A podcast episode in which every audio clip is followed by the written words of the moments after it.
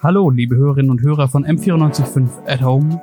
Es ist Freitag, der 10. April um 14.08 Uhr. Mein Name ist Boris Batscheider.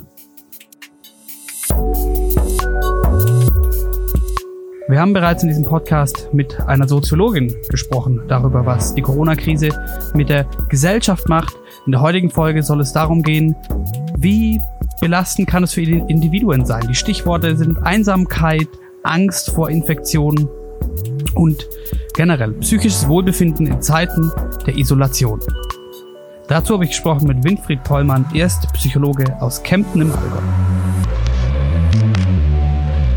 M945 To Go. Dein Thema des Tages.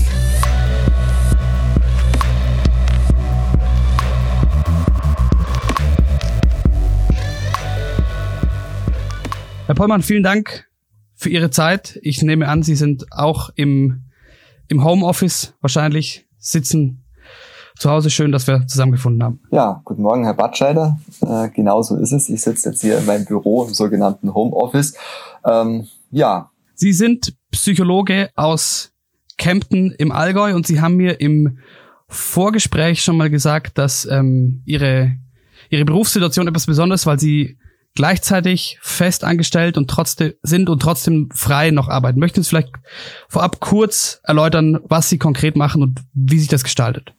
Ja, ähm, im Konkreten sieht es so aus, dass ich ähm, hauptberuflich bei einer Verwaltung tätig bin und ähm, freiberuflich im Bereich Arbeits- und Organisationspsychologie beziehungsweise Rechtspsychologie ähm, tätig bin. Ähm, das sind Tätigkeiten, die einerseits mit ähm, Unterrichten oder Seminaren ähm, bewältigt werden und auf der anderen Seite ähm, erstelle ich äh, Gutachten. Ja, und ähm, da bin ich also freiberuflich momentan komplett eingeschränkt. Viele Seminare wurden abgesagt oder zumindest verschoben. Und ähm, somit hatte ich Gelegenheit, eben mich mit Kollegen zu vernetzen, um ähm, zum Beispiel über, das BD, über die BDP ähm, Corona Hotline ähm, für Sprechstunden für jedermann äh, zur Verfügung zu stehen. Und auf der anderen Seite ähm, arbeiten auch im Kollegenkreis, gerade über den Berufsverband der ähm, des Bundesverbands ähm, der deutschen Psychologinnen und Psychologen, äh, BDP, daran, ähm, der Bevölkerung möglichst viele Hilfestellungen anzubieten, wie zum Beispiel auch mit Merkblättern und ja, Podcasts und Videosprechstunden und sonstige Veröffentlichungen und eben auch unser gesamtes Fachwissen in die gesellschaftliche Diskussion und Beratung mit einzubringen. Zum Thema Einzelberatung kommen wir gleich nochmal, aber Sie haben auf der Website Ihrer Praxis gesehen, habe ich gesehen, eben auch das Thema ähm, psychologische Begutachtung. Das ist ein Bereich, der bricht, nehme ich jetzt mal an, aktuell komplett weg in Ihrem Berufsalltag. Ja, ja, ja, genau. Also da haben wir auch ganz große Probleme. Äh, erstens die Kontakte herzustellen, auch ähm, die notwendige Vorgehensweise einzuhalten, datenschutzrechtliche Dinge müssen geklärt werden, wenn wir das Ganze äh, über Fernverfahren ähm, machen, wie eben Skype oder sonstige ähm, Telefonate, beziehungsweise ähm, können irgendwelche Treffen gerechtfertigt werden in der aktuellen Situation mit Ausgangsbeschränkungen absolut nicht. Ähm, da ist momentan ähm, viel Klärungsbedarf. Äh, es finden auch viele Abstimmungen im Kollegenkreis statt, wie man das ähm, bewerkstelligen können. Es gibt auch sehr viele Angebote mittlerweile von entsprechenden Softwarefirmen. Also da orientiert sich, sage ich mal, der Markt gerade neu und äh, viele Kollegen und Kolleginnen äh, bieten auch Videosprechstunden und, und, und derartige Formate an. Die haben da schon viel ähm, Vorarbeit geleistet und die bewährt sich natürlich jetzt. Für meinen persönlichen Bereich ähm, bin ich jetzt noch in der Findung, wie ich mit solchen Situationen umgehen kann, da habe ich natürlich äh, momentan ähm, die vorteilhafte Lage, dass ich eben äh, noch über ein festes Einkommen verfüge. Aber Skype und Videosprechstunden sind ein gutes Stichwort. Bieten Sie das selbst auch schon an oder heißt Findungsphase, da wird noch ausbaldowert, wie sowas vielleicht aussehen könnte? Gut, ähm, ich arbeite daran, das anbieten zu können. Ähm, momentan habe ich also außer telefonische Sprechstunden ähm, noch keine Anfragen gehabt ich denke, es wird auf jeden Fall in diese Richtung gehen. Ähm, in der Vergangenheit habe ich auch im Bereich Change Management ähm, und äh, Organisationsberatung, insbesondere in der öffentlichen Verwaltung, äh, Seminare zu Themen der Digitalisierung gehalten. Von daher ähm, bin ich mir durchaus bewusst, dass wir hier ähm, den angestoßenen Prozess ähm, des E-Governments und eben auch der Digitalisierung gerade durch diese Krise enorm vorantreiben werden. Und es ist mit Sicherheit ähm, eine gute Alternative, um ja Situationen wie die aktuelle in Zukunft auch ähm, bewältigen zu können oder mit anderen ähm, Formaten ähm, die alltäglichen Arbeiten und äh, Gespräche beziehungsweise Koordinationserfordernisse zu bewältigen. Und sind da mit Sicherheit auch viele Synergien ähm, verbunden. Ähm, fallen vielleicht ähm, Reisetätigkeiten und ähm, Leerlaufzeiten, die eben mit Wegezeiten verbunden sind, weg. Ähm, man kann viele Termine besser koordinieren, Personen leichter zusammenschalten. Da gibt es viele positive Seiten. Was wegfällt, ist vielleicht auch der bisher gewohnte persönliche Kontakt vom Handschlag bis ähm, zur hm, Beobachtung der hm, nonverbalen Äußerungen, die auch in der Vergangenheit oder immer noch oder grundsätzlich eine große Rolle für unsere menschliche Kommunikation spielen.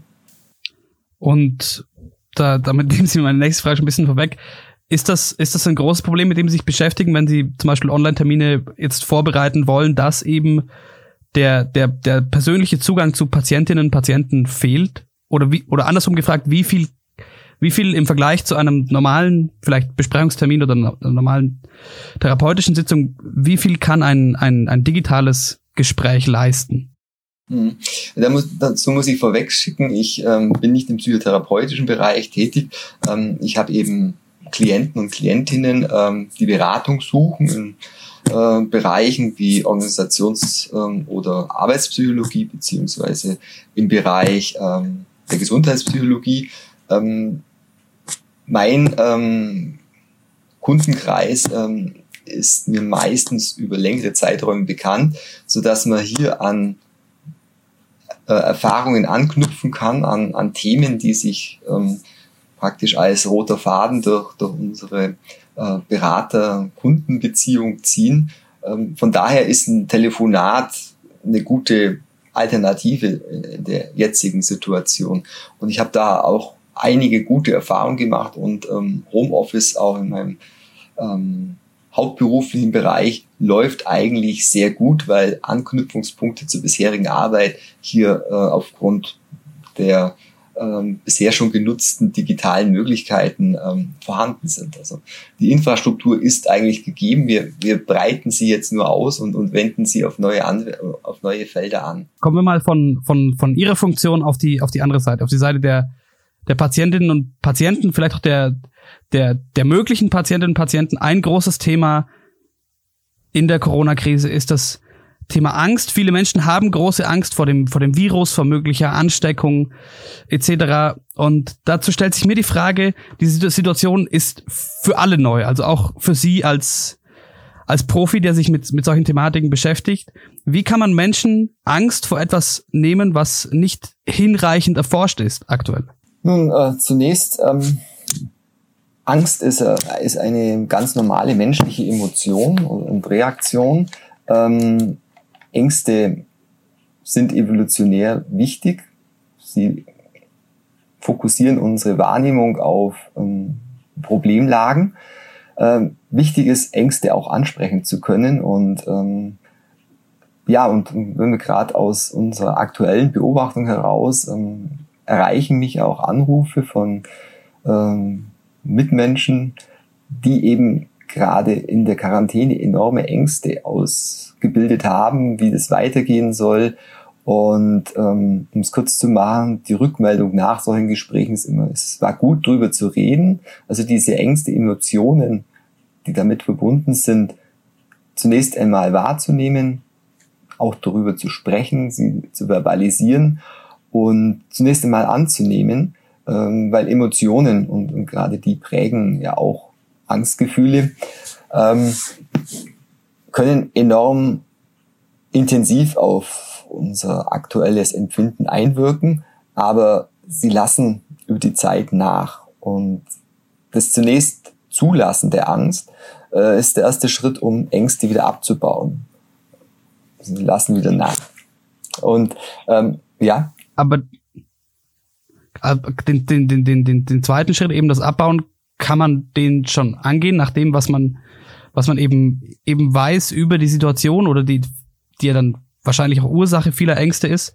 Oder ist das was, was erstmal noch aussteht und man muss erstmal annehmen und abwarten, genau, also, wie sich ja, die medizinische Lage ist, jeder, jeder Mensch ist individuell verschieden. Jeder hat andere äh, Sozialisationserfahrungen. Äh, es gibt Menschen, die machen vieles vielleicht mit sich aus, die können äh, sich zurückziehen und, und abschalten. Andere Menschen sind enorm ähm, sozial orientiert, ähm, suchen Nähe, Umarmungen, ähm, das Gespräch, ähm, zwei Freundinnen, die sich vielleicht äh, immer austauschen über alle ihre Ängste und, und, und Freuden. Ähm, die sind vielleicht plötzlich durch diese Situation voneinander getrennt, können nicht in der gewohnten Weise ihre Bewältigung ähm, spielen.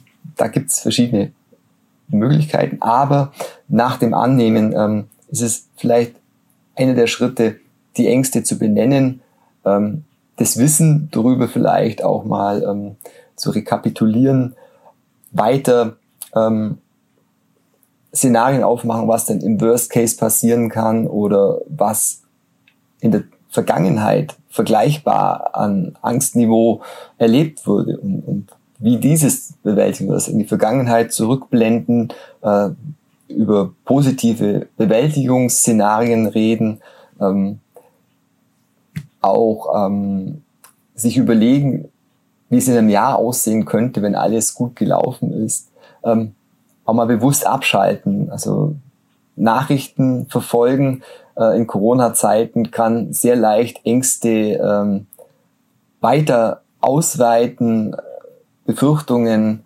Befürchtungsszenarien ähm, katastrophieren. Es ist ganz wichtig, in diesen Zeiten informiert zu sein, aber es ist auch wichtig, Medienpausen einzulegen, einfach mal diese schlechten Nachrichten auszublenden, herunterzukommen, abzulenken, vielleicht ein ähm, Buch zu lesen, das vielleicht heiter ist oder Musik zu hören, seine Lieblingsstücke vielleicht ähm, sich anzuhören, zu entspannen oder ähm, telefonieren mit, mit Freunden, Bekannten, Verwandten. Ähm, Videochats sind ja natürlich auch sehr gut, was auch ganz, sehr, ganz wichtig für Kommunikation ist, dass wir nicht nur Stimme hören, sondern auch ähm, Mimik, Emotionen ähm, gegenüber wahrnehmen können. Ja, und letztendlich gibt es eine ganze Palette von Entspannungsmöglichkeiten vom autogenen Training oder äh, Yoga oder Meditationen. Da ist jeder, hat jeder vielleicht schon äh, seine eigenen ähm, Erfahrungen, auch Sport, zum Beispiel Gymnastik oder das Spazierengehen ist ja nach wie vor möglich, kann hier Entlastung schaffen. Ein anderes großes Thema, was in der öffentlichen Debatte steht, und das aber auch schon vor der Corona-Krise, ist das Thema Einsamkeit. Gab es in den vergangenen Jahren auch zahlreiche Studien zu, zum Beispiel letztes Jahr eine der, der Bundeszentrale für gesundheitliche Aufklärung, die besagen, viele, viele Menschen fühlen sich einsam. Die Bundesregierung hat letztes Jahr Zahlen veröffentlicht, dass knapp zehn Prozent der 45- bis 84-Jährigen sich einsam fühlen. Und eben die Studie der BZGA, dass vermehrt Senioren sich einsam fühlen. Jetzt sind wir in einer Zeit, in der soziale Isolation ein großes, ein großes Stichwort ist. Jetzt habe ich in der Recherche schon gelernt, Isolation ist, die Begriffe Isolation und Einsamkeit sind voneinander zu trennen. Aber erwarten Sie vielleicht dennoch, dass es da Wechselwirkungen gibt und vielleicht vermehrt Probleme mit Einsamkeit gibt? Also ähm, ein Phänomen, ähm, das ich über die Jahre jetzt ähm, beobachtet habe, die zunehmende Digitalisierung, das Verlagern der sozialen Aktivitäten in soziale Medien führt natürlich dazu, dass wir relativ häufig Kontakt mit Interaktionspartnern haben.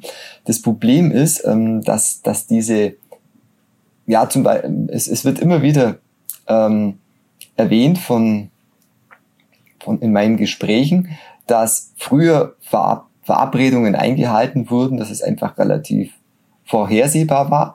Und ähm, heutzutage ist es oft so, dass Verabredungen, zumindest bis vor Corona-Zeiten, ähm, plötzlich umdisponiert werden, dass zwar äh, Kommunikation da ist, aber sobald ähm, der Hörer aufgelegt wird, der Chat beendet wird, ähm, fühlt man sich wieder allein. Man ist praktisch virtuell im Kontakt, aber so das rein körperliche und dieses wirklich individuell auf, auf, auf zwei Personen bezogene äh, Beziehungen, die scheinen mir grundsätzlich ähm, problematisch werden zu können. Wobei es natürlich ähm, da sehr große Varietät gibt. Und gerade jetzt, äh, wo wir verstärkt auf Methoden ähm, der Digitalisierung der sozialen Netzwerke zurückgreifen müssen, um diese notwendigen Isolationsmaßnahmen zur Eindämmung des Ansteckungsrisikos, um eben auch die Pandemie ähm, entsprechend bewältigen zu können, zurückgreifen.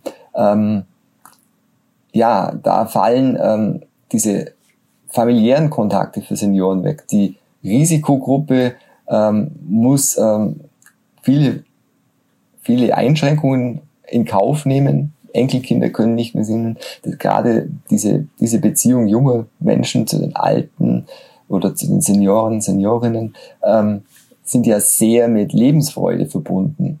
Und, und die fallen weg. Also diese Verluste, die bewältigt werden müssen im, im Sinne der, des, des großen Ganzen. Ähm, die sind, da ist es wichtig, denke ich, ähm, den Kontakt in jeder möglich, nach Möglichkeit zu halten, durch Anrufe, durch Videochats, was möglich ist, vielleicht auch Briefe schreiben oder eben über Sicherheitsabstand kommunizieren.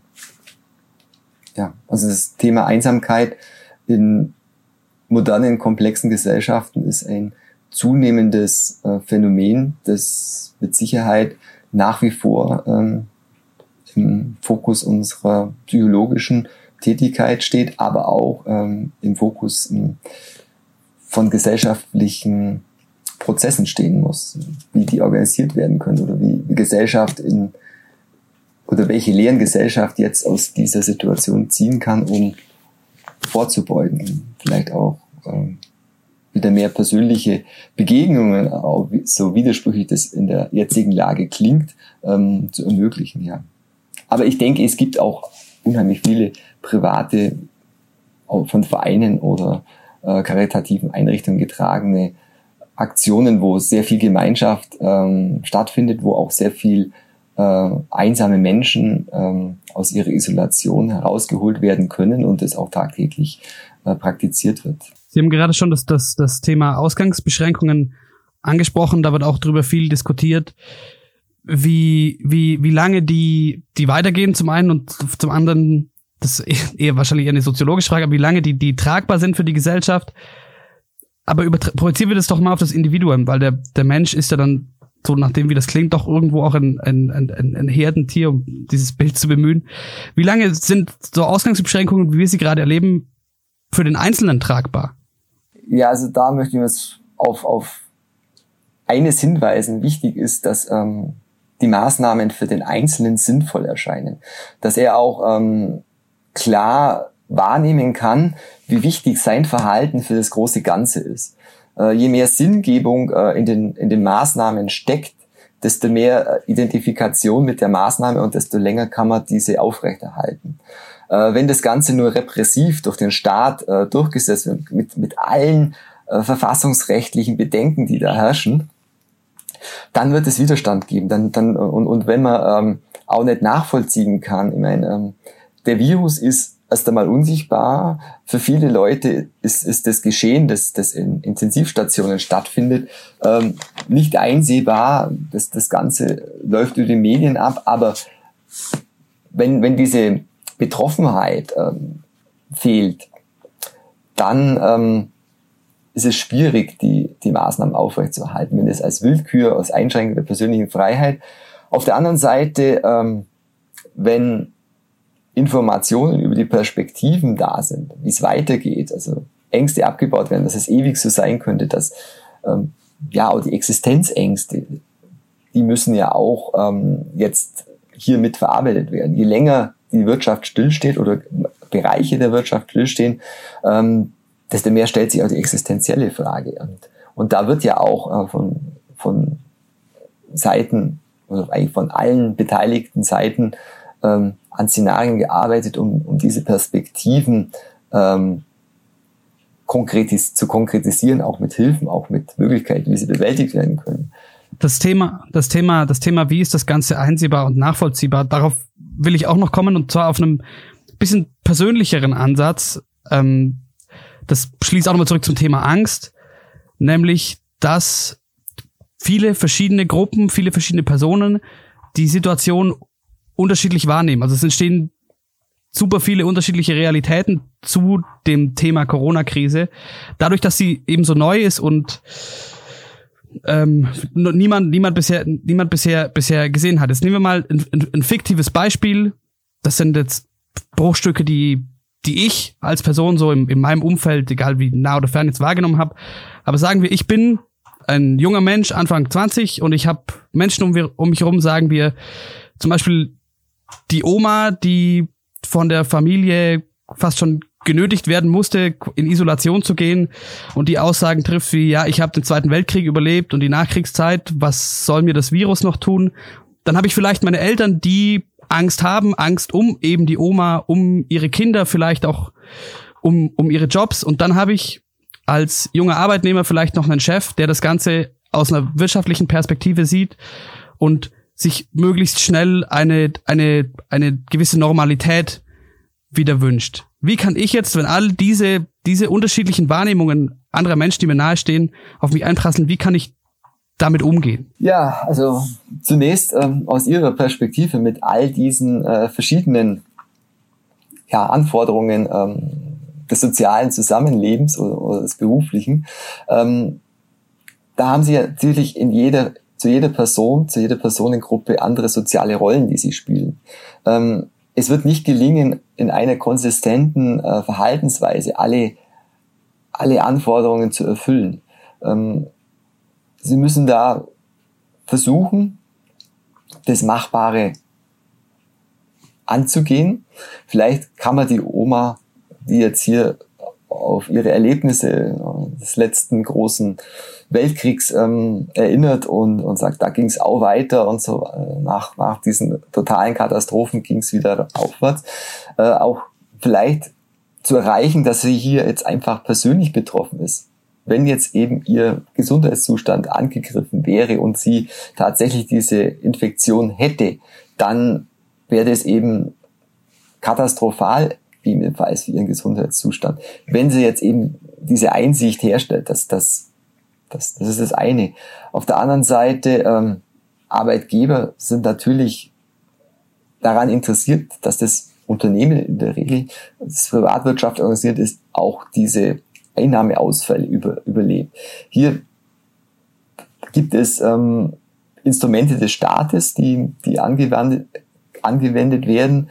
Ähm, und dann gibt es Dinge, die können Sie nicht beeinflussen und die müssen Sie in diesen Bereichen jetzt einfach mal hinnehmen und, und abwarten können. Also äh, Frustrationstoleranz ist hier ganz wichtig auf der einen Seite. Also ich sage mal, das, das, das kann man vielleicht auch so aus, aus dem mh, hm, das Gelassenheitsmantra, Dinge, die man ändern kann oder die man jetzt hier aufgrund seiner ähm, Möglichkeiten kurzfristig im Kleinen ändern kann, die anzugehen und die großen globalen Dinge, die man jetzt nicht beeinflussen kann, die auf einen aber nachhaltig einwirken, die muss man letztendlich erst einmal versuchen hinzunehmen.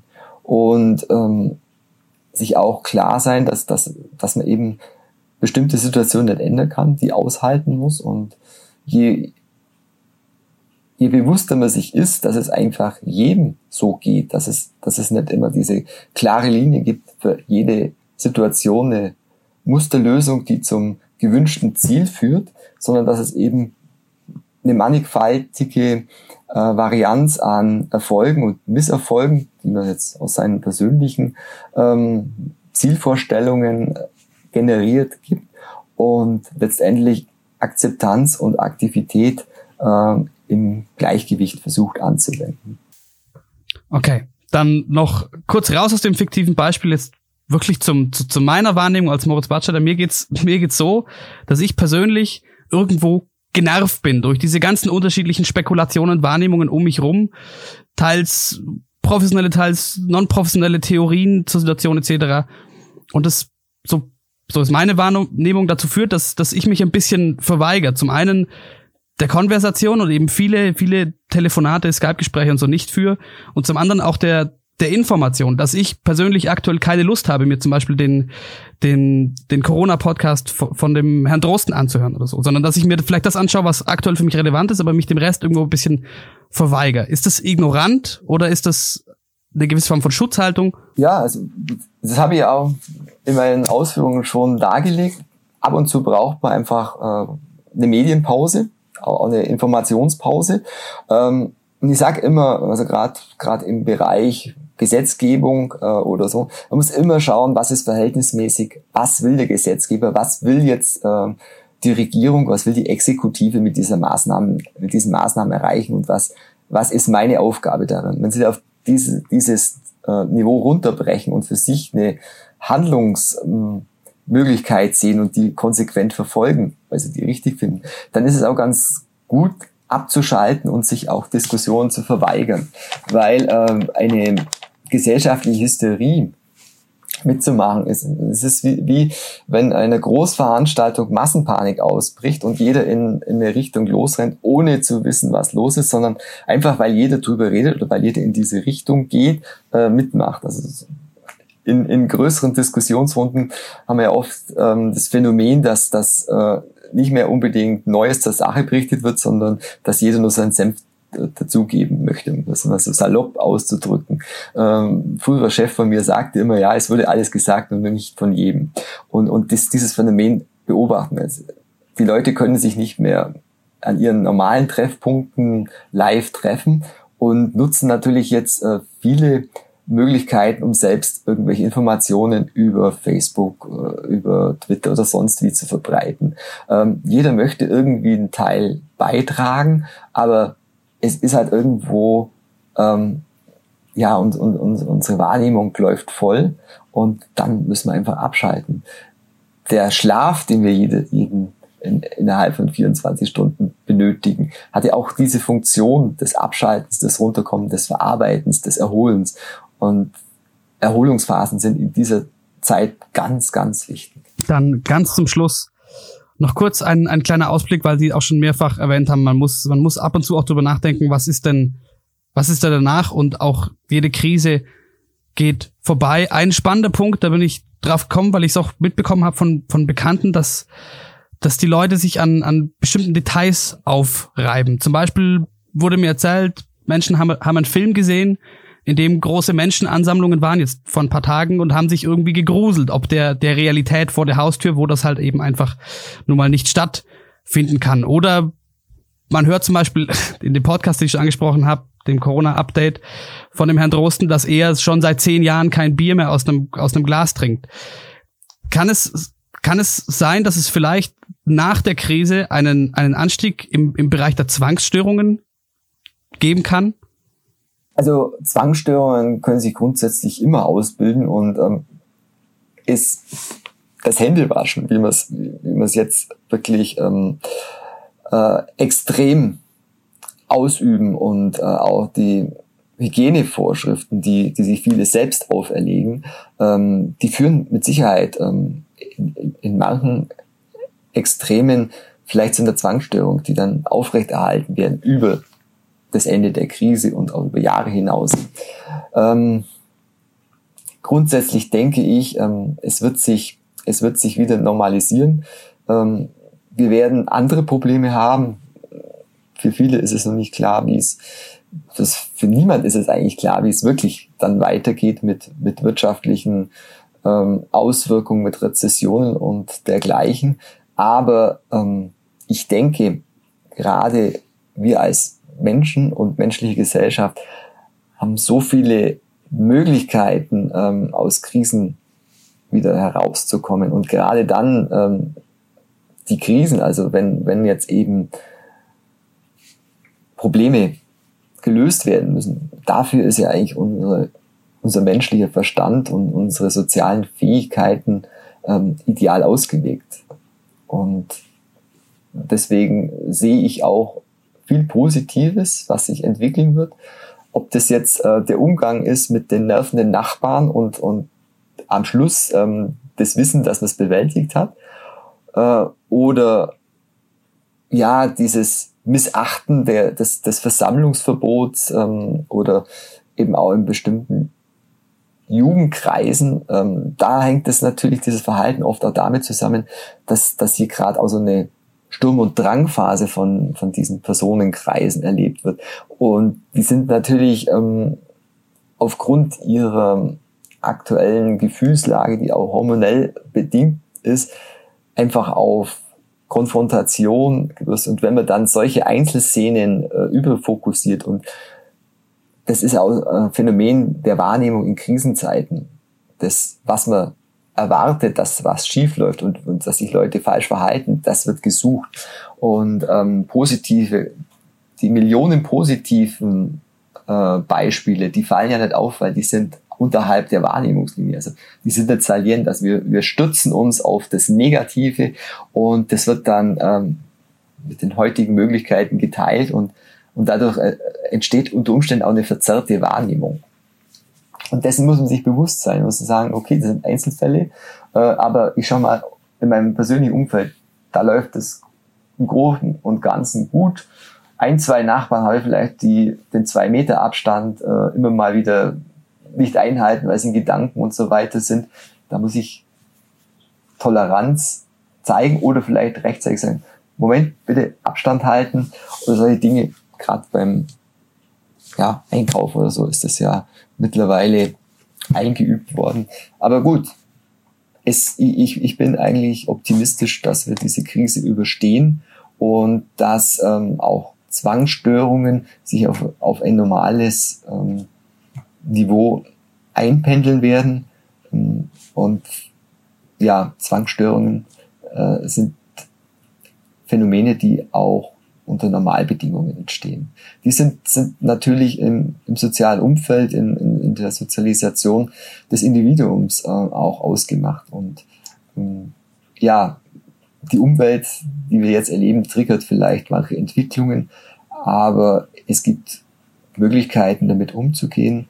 Und ja, insgesamt denke ich,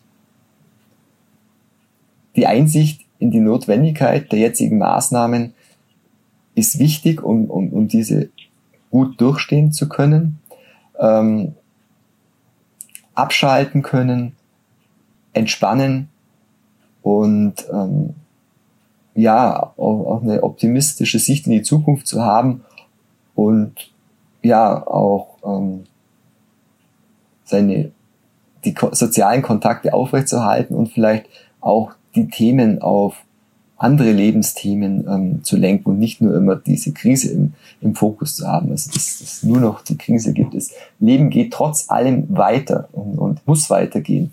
Und ja, das funktioniert, denke ich, auch. Wir haben unheimlich viel ähm, Organisationsmöglichkeiten in unserem Land. Ähm, wir sind weit entfernt davon, dass, also wir haben überhaupt keine chaotischen Zustände bisher erlebt und ich denke, wir können das als, ja, als Gesellschaft ähm, schultern.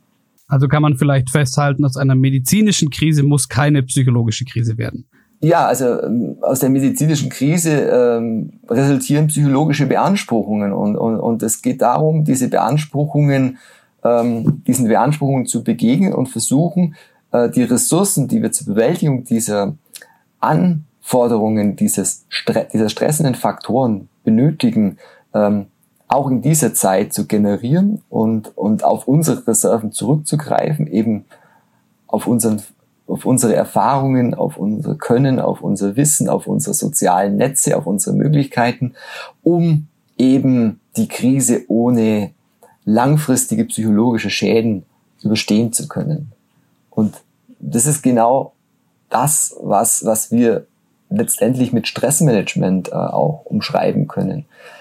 Ähm, jeder Mensch hat intuitiv Stressmanagement, ähm, das er betreibt. Und es gibt viele Kurse, die man belegen kann. Es gibt viele äh, Ratgeber darüber. Das Thema ist ähm, gesellschaftlich sehr salient, sehr, sehr präsent in den, äh, gehen Sie mal ähm, die entsprechenden Verlagsangebote durch, Lebenshilfe und so. Das sind sehr viele ähm, Bereiche, wo es eben immer um spezielles Stressmanagement geht, um Belastungsmanagement. Ja, da, da ist die Psychologie gefragt. Dann, da gibt es unheimlich viele Kollegen und Kolleginnen, die entsprechend publizieren, die ähm, Dienstleistungen anbieten, die Politikberatung machen und auch diese die ganzen Stäbe der Politik und, und, und der Verwaltungen, ähm, die orientieren sich auch an, an, an, an diesen ja, Prinzipien und, und Möglichkeiten. Dann wäre es das von meiner Seite und ich sage vielen Dank, Winfried Pollmann, für dieses Gespräch und für Ihre Zeit. Ja, Herr Batscheid, ich danke Ihnen für dieses spannende Interview. Alles Gute. M945 to go.